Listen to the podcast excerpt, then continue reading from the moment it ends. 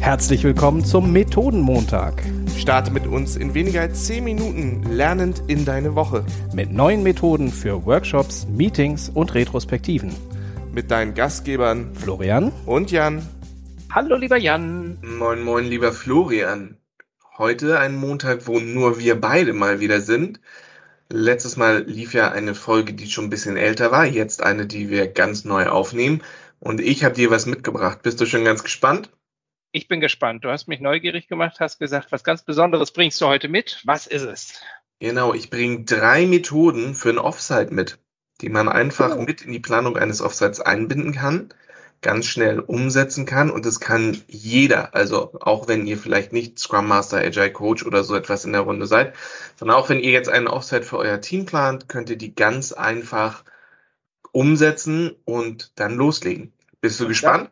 Ich bin total gespannt. Mach einmal kurz noch die Schleife Offside. Was verstehen wir darunter? Offside heißt, ein Team nimmt sich vielleicht einen ganzen Tag oder auch nur paar, mehr als vier, fünf Stunden Zeit, um gemeinsam Zeit zu verbringen. In den meisten Fällen passiert so etwas vor der Pandemie auf extern. Was wir jetzt beobachten, ist ja, dass Teams sich zu einem On-Site treffen. Das heißt, sie verabreden sich, um alle gemeinsam im Büro zu sein oder auch so in Meetingräumen und machen einen ganzen Tag gemeinsam, um auf inhaltlichen Themen zu arbeiten. Mhm. Und sowas wird ja häufig von uns moderiert. Und wir bringen euch jetzt drei kleine Tipps mit, die Anna einbinden kann. Soll ich loslegen? Leg mal los. Was ist der erste Tipp? Der erste Tipp ist ganz einfach. Plant eine Stunde Office-Zeit ein und kommuniziert das vorher.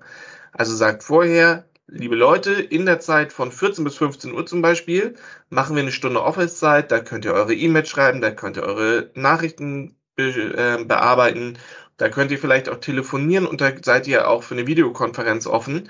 Das entspannt die KollegInnen, die vielleicht den ganzen Tag viel zu tun haben. Und ähm, dann können Sie dort sagen, in der Zeit kann mich alle Leute erreichen und können direkt auf Anfragen stellen. Das macht es mir dann quasi auch noch leichter als Teilnehmerin oder Teilnehmer, einfach das Handy wegzulegen, den Laptop in der Tasche zu lassen oder wirklich nur für dieses Offsite zu benutzen, weil ich weiß, von 14 bis 15 Uhr habe ich Zeit. Ich könnte sogar zum Beispiel meinen Leuten, mit denen ich in Kontakt bleiben muss, sagen, hey, bin zwar im Offsite, aber 14 bis 15 Uhr geht. Richtig, exakt. Das funktioniert natürlich besonders gut bei Führungskräften. Das zweite kleine Experiment. Das haben wir euch schon mal gesagt, aber ich habe jetzt gerade bei Offsites festgestellt, dass es sehr gut funktioniert.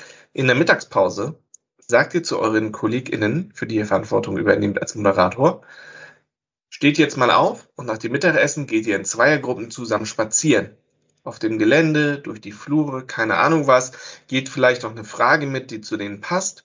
Also bei uns häufig, war, diskutiert doch mal miteinander, warum seid ihr Journalist geworden? Was fasziniert dich am Thema Audio oder ähm, warum lebst du eigentlich in Hamburg? Und dafür haben sie eine halbe Stunde Zeit und gehen miteinander spazieren, bewegen sich, öffnen sich, lernen sich kennen, das schafft Vertrauen und vor allem entlastet es dann auch bei so einem Tag mal den Rücken von der ganzen Zeit sitzen. Finde ich großartig. Habe ich sogar auch schon mal in, in Remote angewandt, dass ich die letzte Stunde eines längeren Workshops genau dafür verplant habe. Also eine frühere Schlussrunde und dann jetzt tauscht Telefonnummern aus, äh, geht raus, telefoniert noch eine halbe Stunde miteinander und dann ist das offizielle Ende. Kam sehr, sehr gut an. Und die dritte und eine Methode, die ich einfach unglaublich toll finde, die muss man vorher ankündigen.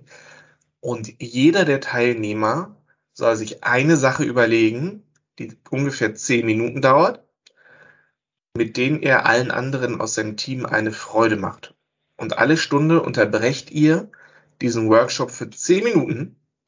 Dann habt ihr auch immer gleich eine schöne Pause und eine Person ist dran und zeigt die Sachen, mit denen er den anderen eine Freude machen kann. Ich denke da gerade an ein Team, mit dem ich gerade auf dem Offside war. Jemand hat gebrannte Mandeln mitgebracht und meinte, ich liebe gebrannte Mandeln und hasse Weihnachtsmärkte, aber für euch habe ich gleich welche organisiert. Jemand anderes hat Muffins gebacken. Es gab Bewegungsübungen. Es gab Flachwitze für jeden. Es gab Süßigkeiten-Tüten. Es gab Kochrezepte. Da überlegt sich jeder irgendwie was ganz Individuelles. Das schafft wieder Nähe. Das lockert den Workshop auf. Das bringt auch so ein bisschen Spannung aus angespannten Diskussionen raus. Das ist einfach was super Schönes. Und wenn ihr nur eine der Methoden ausprobiert, würde ich euch raten, nehmt genau die. Also einmal vorher sagen, überlegt euch was, was ihr mitbringt. Wie, wie, wie viel im Voraus hast du es angekündigt das letzte Mal? Ich habe das bei der Runde tatsächlich eine Woche gemacht, sodass jeder auch genug Zeit hatte, um entweder etwas zu besorgen oder tatsächlich ähm, sich auch was zu überlegen, wie diese Turnübungen, die dann mittendrin gemacht wurden. Ich glaube, da kann man sich nochmal ganz, ganz neu begegnen und ähm, auch das Offside inhaltlich komplett auflockern. Toller Tipp. Drei tolle Tipps für Offsides. Lieben Dank, lieber Jan. Und ich würde sagen, wir beide verschwinden jetzt gleich ins nächste Offside. Freuen uns, wenn ihr uns nächste Woche wieder einschaltet. Und bis dahin hinterlasst gerne noch ein Feedback per Mail oder in den iTunes-Bewertungen, wenn ihr mögt. Ansonsten herzlichen Dank und bis bald. Tschüss.